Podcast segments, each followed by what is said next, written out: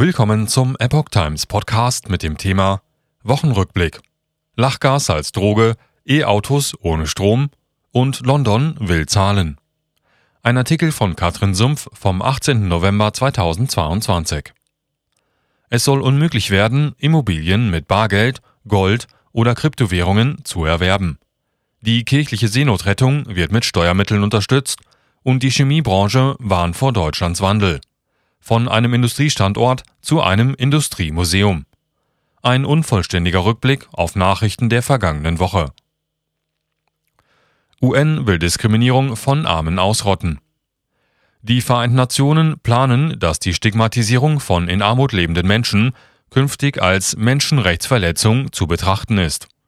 Regierungen wurden durch den UN-Sonderbeauftragten Oliver de Schutter aufgefordert, ihre Antidiskriminierungsgesetze zu überprüfen, um Menschen besser zu schützen. Das wichtigste Ziel sei die Beseitigung der Armut, zu deren Zielen auch die universelle Einführung von Sozialschutzniveaus gehört. Die Droge Lachgas. Am 1. Januar 2023 wird in den Niederlanden der Besitz und der Verkauf von Lachgas verboten. Das Gas wurde auf die Liste der verbotenen Rauschmittel gesetzt. Ausnahmen gibt es für medizinische Zwecke, als leichtes Betäubungsmittel und kleine Patronen mit Lachgas, wie sie bei Schlagsahne zur Verfügung stehen. Lachgas ist laut Untersuchungen die bei Schülern am meisten konsumierte Droge. Es habe große Gesundheitsrisiken, warnt das Gesundheitsministerium in Den Haag. E-Autos ohne Strom EU-Binnenmarktkommissar Thierry Breton warnt vor den Problemen, die die EU-Einigung zum Aus für Verbrennermotoren 2035 mit sich bringt. Es handele sich hierbei um eine gigantische Umstellung eines ganzen Industriesektors. In Deutschland sind fast 48 Millionen Autos unterwegs. Sollten bis 2030 in Deutschland insgesamt 15 Millionen reine Elektroautos zugelassen werden, wie die Bundesregierung erwartet, so beläuft sich der Stromzusatzbedarf laut Blackout News auf ca. 39 Terawattstunden pro Jahr. Das entspricht in etwa der Leistung der noch verbliebenen drei Kernkraftwerke bzw knapp 10 Prozent des innerdeutschen Stromangebots. Wie dieser Mehrbedarf an Strom in Deutschland bedient werden soll, ist unklar. Kartoffeln und Äpfel. Milch und Butter, Eier und Käse, Kartoffeln und Obst. Im Supermarkt sind die gestiegenen Preise deutlich zu spüren. Im September waren die Erzeugerpreise landwirtschaftlicher Produkte 39,4 Prozent höher als im Vorjahresmonat. Durchschnittlich. Den größten Preisanstieg gab es bei Kartoffeln, plus 73 Prozent, verglichen mit dem Vorjahresmonat. Weitere Steigungen Gurken plus 48 Prozent, Blumenkohl plus 29,2 Prozent und Kohlgemüse mit 24,5 Prozent plus. Milch plus 57,5 Prozent, Hähnchen plus 37,8, Schlachtschweine plus 63,1 und Rinder plus 21,1 Prozent. Immerhin wurden Tafeläpfel billiger, minus 20,6 Prozent. Private Seerettung und Steuergelder. Der Haushaltsausschuss des Bundestages hat beschlossen, die kirchliche Seenotrettung mit jährlich 2 Millionen Euro zu unterstützen. Das Geld soll im Mittelmeer für das Bündnis United for Rescue eingesetzt werden. Bis Ende 2026 kommen insgesamt 8 Millionen Euro zusammen, die an die drei Schiffe des Bündnisses gehen.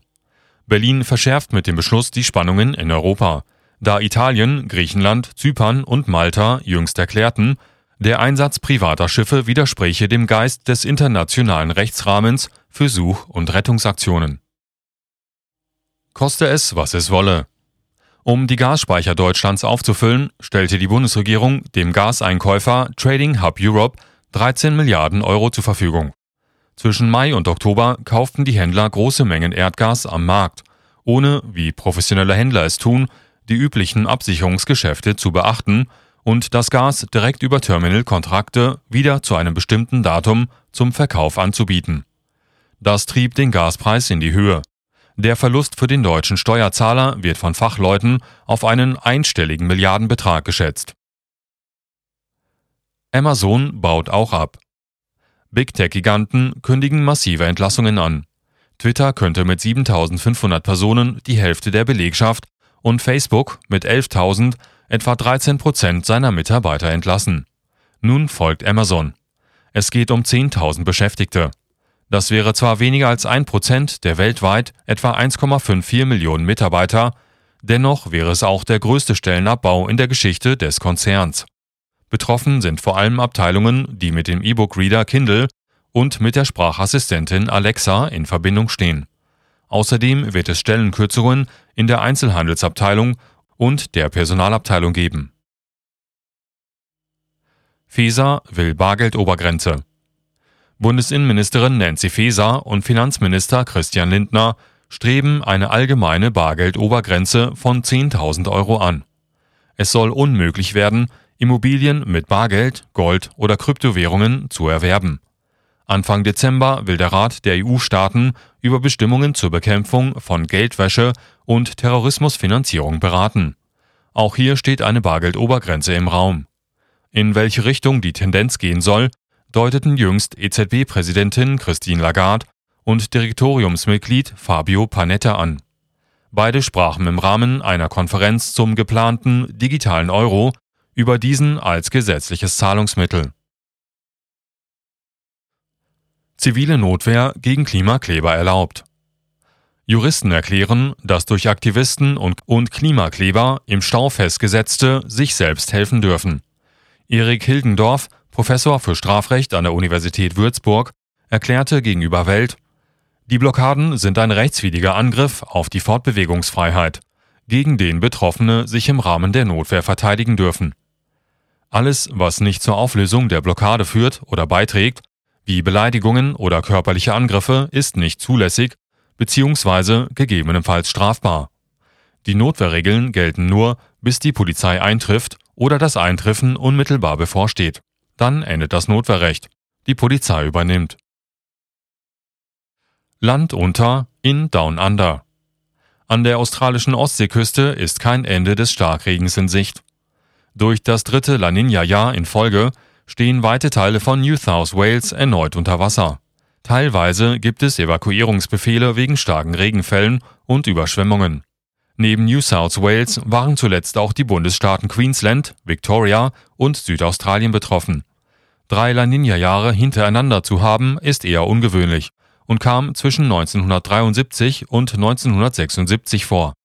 Freiwillige aus der ganzen Welt, vor allem aus Neuseeland, Singapur und den Vereinigten Staaten, kommen zur Hilfe. 8 Milliarden Menschen. Ab dem 15. November wird die Weltbevölkerung mit 8 Milliarden Menschen angegeben. Die UNO führt das Wachstum auf Verbesserungen der Gesundheitsversorgung, der Ernährung, der persönlichen Hygiene und Fortschritte in der Medizin zurück. Die Organisation erwartet, dass 2050 mehr als die Hälfte des Bevölkerungswachstums allein auf die acht Staaten Indien, Nigeria, Ägypten, Demokratische Republik Kongo, Äthiopien, Pakistan, Philippinen und Tansania entfällt.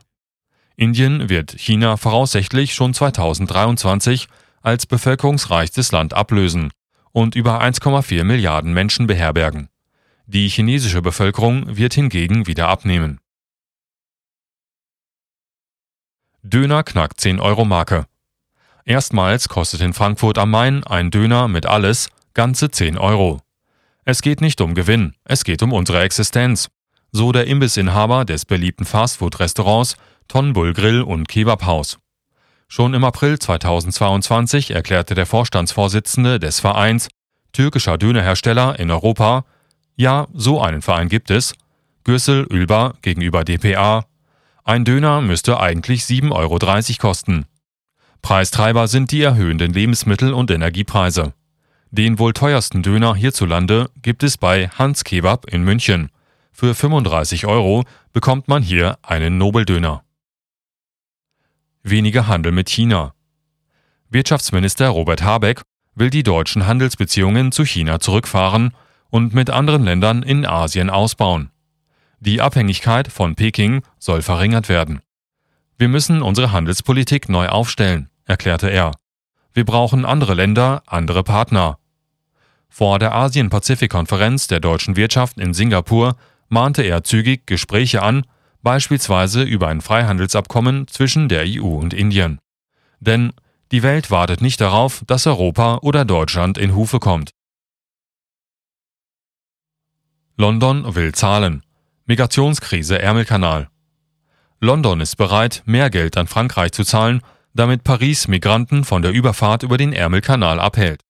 An den nordfranzösischen Stränden sollen Patrouillen um 40 Prozent aufgestockt werden, um kleine Boote aufzuspüren.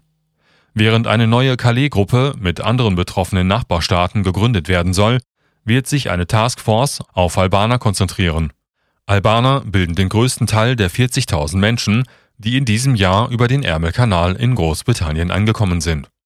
Nach britischen Angaben seien viele Kriminelle darunter. Belgien gelte ebenfalls als Sprungbrett. Das notwendige Material dazu komme oft aus Deutschland, berichtet Politico. Im Meer entdeckt. Vor der Küste Floridas entdeckten Dokumentarfilmer einen großen Wrackteil des Space Shuttles Challenger. Dies wurde von der NASA offiziell bestätigt. 25 Jahre lang hatte man keine weiteren Teile des Shuttles gefunden, welches 78 Sekunden nach seinem Start explodierte. Alle sieben Astronauten an Bord starben bei diesem Unglück. Für die Explosion in 15 Kilometer Höhe machte die NASA einen defekten Dichtungsring verantwortlich. Dies konnte anhand von Filmmaterial und Funden des Hauptankers bestätigt werden. Gesichtserkennung verboten. Fast. Italien verbietet die Verwendung von Gesichtserkennung und intelligenten Brillen. Die italienische Datenschutzbehörde erteilt damit zwei Gemeinden, die mit diesen Technologien experimentieren, eine Rüge. Gesichtserkennungssysteme, die biometrische Daten verwenden, werden bis zur Verabschiedung eines speziellen Gesetzes oder zumindest bis Ende nächsten Jahres nicht erlaubt sein, so die Datenschutzbehörde. Einzige Ausnahme, bei Justizermittlungen oder der Verbrechensbekämpfung darf diese Technologie weiterhin angewendet werden. Deutschland als Industriemuseum Die Chemiebranche stehe angesichts der Energiekrise vor unlösbaren Aufgaben, meint Wolfgang Große-Entrup, Hauptgeschäftsführer des Verbandes der chemischen Industrie. Man sei in Deutschland auf dem Weg von einem Industriestandort zu einem Industriemuseum, sagte er. Anders kann man es nicht mehr zuspitzen. Die Produktion in der Branche ginge im dritten Quartal um 10,3 Prozent verglichen mit dem Vorjahr zurück, so stark wie nie. Ohne Perspektiven aus der Politik werde es für mittelständische Unternehmen eng. Es drohten flächendeckende Produktionsstilllegungen und Standortverlagerungen ins Ausland.